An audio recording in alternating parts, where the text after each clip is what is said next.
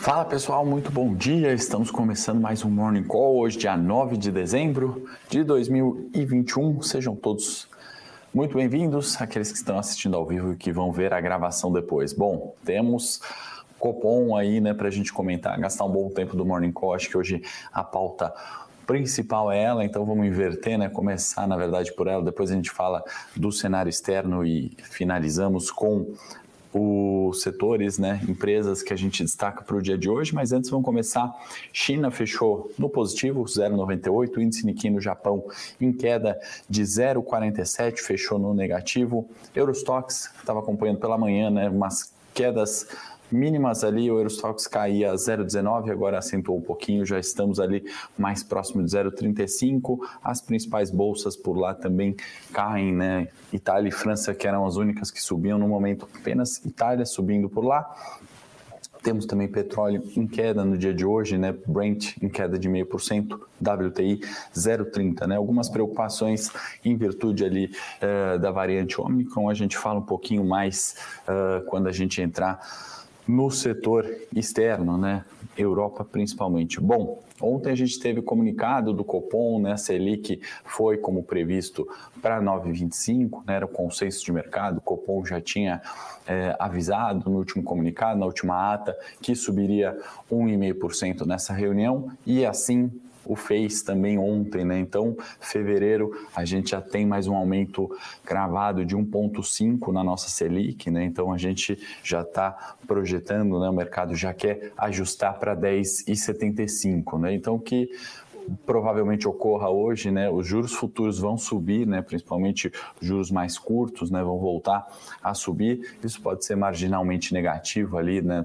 Para os ativos negociados em bolsa de valores num primeiro momento, né? Mas como eu falei no Morning Call ontem, a gente tem que sempre lembrar que o objetivo né, da política monetária é trazer a inflação para a meta. Né? Então, o comunicado duro né, foi justamente nesse sentido, né, que a, a, a perspectiva melhor ali para a inflação não ocorreu no ritmo que eles esperavam, desancoragem das expectativas, né, o que o comunicado coloca ali nesse sentido. Então, ele está olhando uma inflação mais alta, tentando trazer para a meta, né, algo que, ou para o centro da meta, que não vai ser possível esse ano. 22 também já está escapando né, acima dos 5% as projeções, e 23, né, que foi é, algo que está acontecendo, né, onde a projeção deveria ser algo em torno de 3,25, também já está além, né? Então, isso que o comunicado foi duro nesse tom, né? nessa melhora de inflação uh, de uma forma mais devagar do que ele estava esperando, então ele já crava esse aumento de 1,5 para a próxima reunião. Né? A crítica que pode ser feita ali, né, que no sentido de um aumento de taxa de juros acaba dificultando, é, enfim, tomada do crédito, reatividade da economia, né? então se faz aquela comparação né, de você é, dar um choque muito forte também e ao invés de, de melhorar, você acaba restringindo um pouco. Né? No mais, um tom acho que mais duro né, do, do que o esperado. Separei até que um aspas, né, que a frase bonita é irá perseverar a sua estratégia até que se consolide não apenas o processo de desinflação,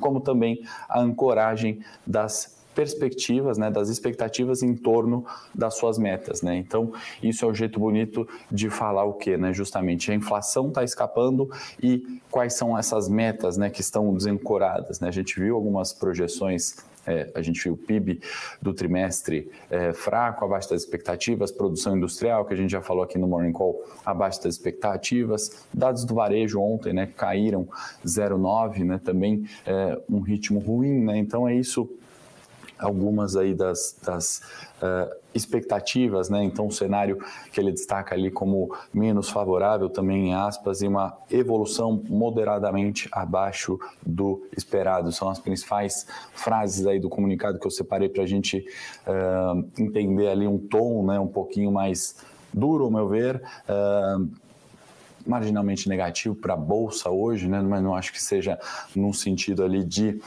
fato uh, a gente está com o Ibovespa né, subindo há cinco, seis dias seguidos. Né? Hoje talvez não seja um dia de alta, né, fazendo um exercício de futurologia com vocês, tentando prever o futuro, né, em virtude de um ajuste ali da expectativa né, de uma Selic mais alta já para fevereiro. Né? Então a gente está falando de 10,75, segundo o comunicado e eu acho que vale a gente já, uh, antes de ir para o setor externo, vamos abrir o gráfico do Ibovespa, vou pôr aqui na tela, pedir para a produção colocar, né? Então a gente, no Morning Call ontem, né, justamente fez alguns comentários, né? Depois desse rompimento, né, da linha de tendência de baixa, dentro do canalzinho de baixa que se estende lá desde os 131 mil pontos e a gente veio buscar os 100 mil pontos aqui, né? Então o quinto dia de alta, né, talvez possibilite né, essa correção que a gente acha até interessante, né, talvez aqui para a faixa dos 105 mil pontos, né, que seria esse ponto aqui, um ajuste de preço, realização de lucro e aí a movimentação de preços, né, o estudo da análise técnica é muito baseado na movimentação de preços, né, essa seria é, o comportamento esperado dos preços do Ibovespa, né? Nada, a gente sabe que nada fica subindo sempre indefinidamente, como nada fica caindo é, infinitamente, né? Então, essas movimentações de preço seriam esperadas, talvez a ata do Copom hoje e o viés mais cauteloso também vindo do exterior uh, possibilitem talvez essa movimentação de preço, né? Claro que aqui é exercício de futurologia, né? Estimando ali a movimentação dos preços. Uh, pode voltar para mim. Vamos falar um pouquinho do cenário externo, na verdade, né? Um dia um pouco um, mais tranquilo. Aliás, antes de ir para o cenário externo, quero abrir aqui um parênteses que tem, na verdade, algo que possa agravar isso, né? A PEC que a gente vai comentar ainda muitas vezes aqui, né? A PEC dos precatórios. O Lira acabou dizendo ali, né, que não tem os, os deputados não têm obrigação nenhuma de aceitar aí as alterações é, sugeridas ali da, da, do Senado, né, na, na proposta. Uh, e de fato não tem mesmo, né? não, é um processo ali de votação, né? e não tem mais o tom né, colocado mais uma vez, é, a rixa ali, a discussão, isso que acaba trazendo um cenário um pouquinho mais de risco, um cenário de atraso, às vezes, de votação e de passar os riscos, né? uma vez que a PEC já é o que a gente Uh, discute há um bom tempo e assim vamos permanecer por alguns morning calls falando disso. Então tem essa adição aí do, do comentário do Lira, acho importante para a gente colocar junto da pauta Copom, que vai dominar o noticiário hoje, vai refletir, obviamente, nos preços de bolsa, tá bom? Cenário externo, né, a gente tem um, um, de agenda relevante, a gente na verdade tem auxílio desemprego nos Estados Unidos às 10 e meia da manhã, isso acaba sempre afetando os preços, né? Relatório de, de, empregos é bastante importante, ainda mais nesse momento atual que se espera, né? A retomada econômica, então é algo bastante relevante, né? Quem sabe é, números aí positivos mudem o tom, né? Que o tom uh, Europa relativamente negativo e sem grandes novidades, né? A gente comentou ontem sobre as restrições do Reino Unido, né?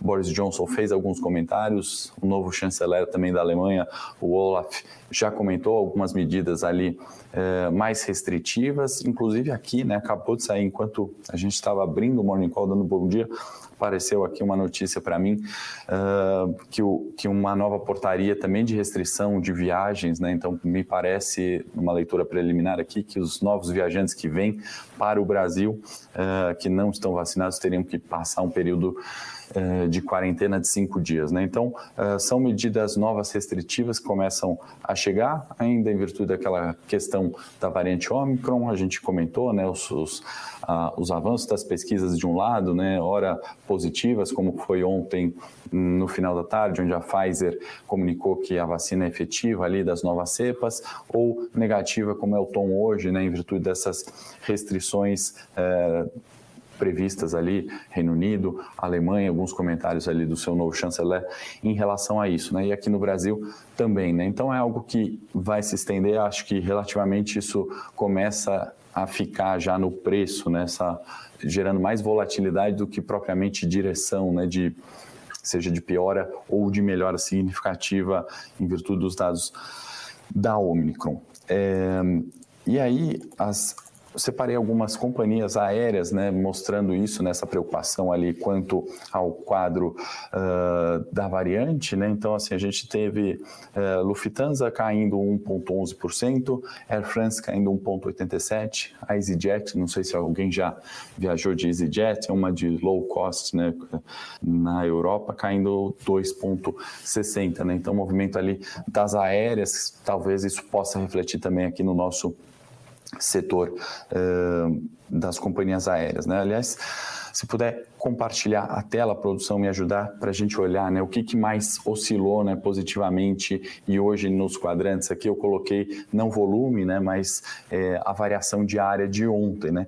Então a gente vê aqui né, Gol subindo mais 10%, né, algo forte. Então, as correções né, de hoje, talvez se a gente for na mesma toada das companhias aéreas lá de fora, no tom de variante que obviamente afeta a companhia aérea, afeta o mercado como um todo, né, talvez venha uma correção. Né? Me chamou a atenção a, a alta ontem também das construtoras, né? a gente está vendo aqui MRV, Cirela, é, é, subindo bem, né, num cenário que a expectativa é de aumento de taxa de juros, né? Então o consenso sempre faz muito essa relação, né? Juros sobe é muito ruim para a construção, tem seus fundamentos, né? A NCC está subindo, o próprio eh, a diretoria da Cirela já comentou, né? Sobre um cenário difícil em virtude do INCC, juros subindo, crédito mais caro, mas ontem eh, algumas uh, subidas significativas, né? Que são as maiores variações aqui nesse primeiro quadrante aqui no lado esquerdo da tela que a gente está vendo. Em contrapartida, a Magazine Luiza saiu ali da alta do varejo, né? Outras empresas do varejo subiram bem, Magazine Luiza caiu uh, mais 10% ali em relação, talvez, à expectativa com o varejo, né? Uh, Destaco também né, que as questões de China, Evergrande, tivemos novos. Pode voltar para mim aqui, produção. A China, Evergrande, isso volta a preocupar um pouco na China, né? Tivemos comunicados do governo com relação a não tendo preocupação com uma crise imobiliária lá, né? Então, injeção de liquidez, restrição uh, de liquidez não seria uma preocupação. Contudo, uh, se eu não me engano, a S&P, né, agência classificadora de rating, não me lembro se foi S&P ou alguma outra classificadora de rating, baixou a nota da Evergrande para default, né? Então, de fato, uh, tem algo acontecendo, né? Isso é evidente. Uh, por um lado, o governo chinês identifica isso como um problema e acho que a própria redução do compulsório que a gente comentou aqui na segunda-feira, se eu não me engano, uh, traz um tom ali, talvez de alívio, né? Quanto à liquidez e as questões de construção. Estou né? fazendo um paralelo com aqui. O Manuel está perguntando se o dólar sobe, eu acredito que sim, né? Acho que hoje é um movimento de precificação ali, de aumento de dólar, juros subindo e uh, petróleo uh, caindo. Né? O Mariano está perguntando se o aumento da Selic beneficia os bancos. Sim, né? um setor que pode ser beneficiado, obviamente, com o aumento da Selic, né? o setor de bancos, seguradoras, uh, o setor financeiro ali se beneficia de um aumento da Selic. Né? O Ricardo está falando que é o primeiro ano de acompanhamento de renda variável, é, o cenário permanecendo positivo como dessa semana, teremos possibilidade de boas operações ainda nesse último mês? Cara, eu acredito que sim, na verdade, né? Eu acho que o é, é, difícil, obviamente, a gente prever futuro, né? mas muito ali dos 131 mil aos 100 mil pontos, muita coisa negativa foi precificada, inclusive eu acho que o aumento da Selic, né? o tom do comunicado foi mais duro, acho que essa é a novidade, mas essas projeções de aumento de Selic, né? o mercado uh, já está precificando há algum tempo, tá bom? Uh, isso é um resumão geral. A gente se fala aí nas séries, acredito que você é um dos assinantes aqui, a gente comenta com mais detalhes e mais tempo depois, tá bom? Bom, para finalizar, pessoal, setor corporativo, né? Nubank, já vi a galera comentando aí, de fato precificou o seu IPO, né? Ação 9 dólares nos Estados Unidos, o BDR aqui a 8,36, teve aquela redução né, de, de de preço, foi avaliado em 41 bi ante a primeira expectativa que era 51 bi. Isso coloca ela entre umas das top 5 ali empresas, né? Para se ter uma noção, em, em, reais seriam 230 bilhões aproximadamente, dólar de ontem, né? E isso coloca ela no patamar de Petrobras, que vale 40, 400 bi, vale aproximadamente 400 bi, um pouquinho menos.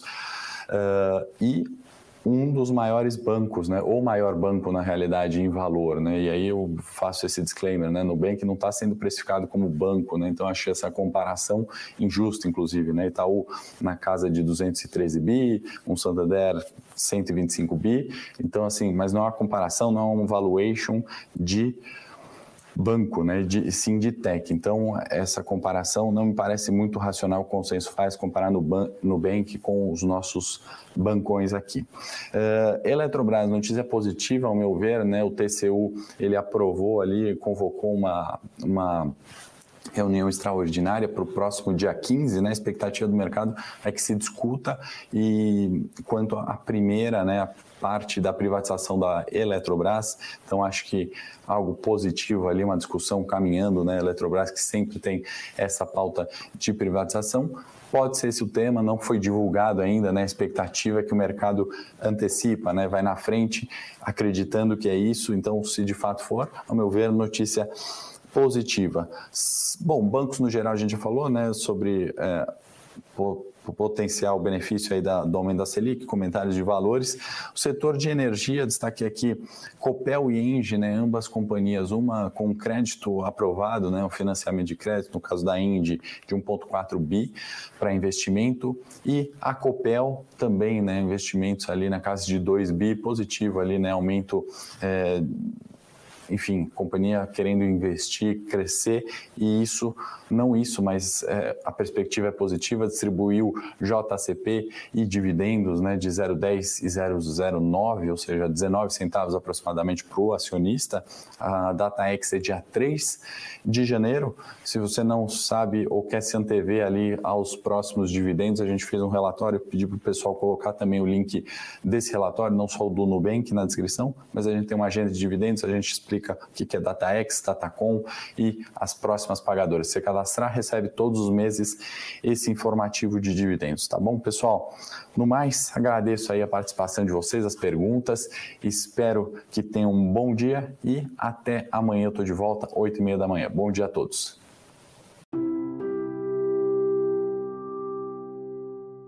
Para saber mais sobre a Levante, siga o nosso perfil no Instagram arroba levante.investimentos. Se inscreva no nosso canal do YouTube Levante Investimentos. E para acompanhar as notícias do dia a dia e mais sobre a Levante, acesse nosso site levante.com.br.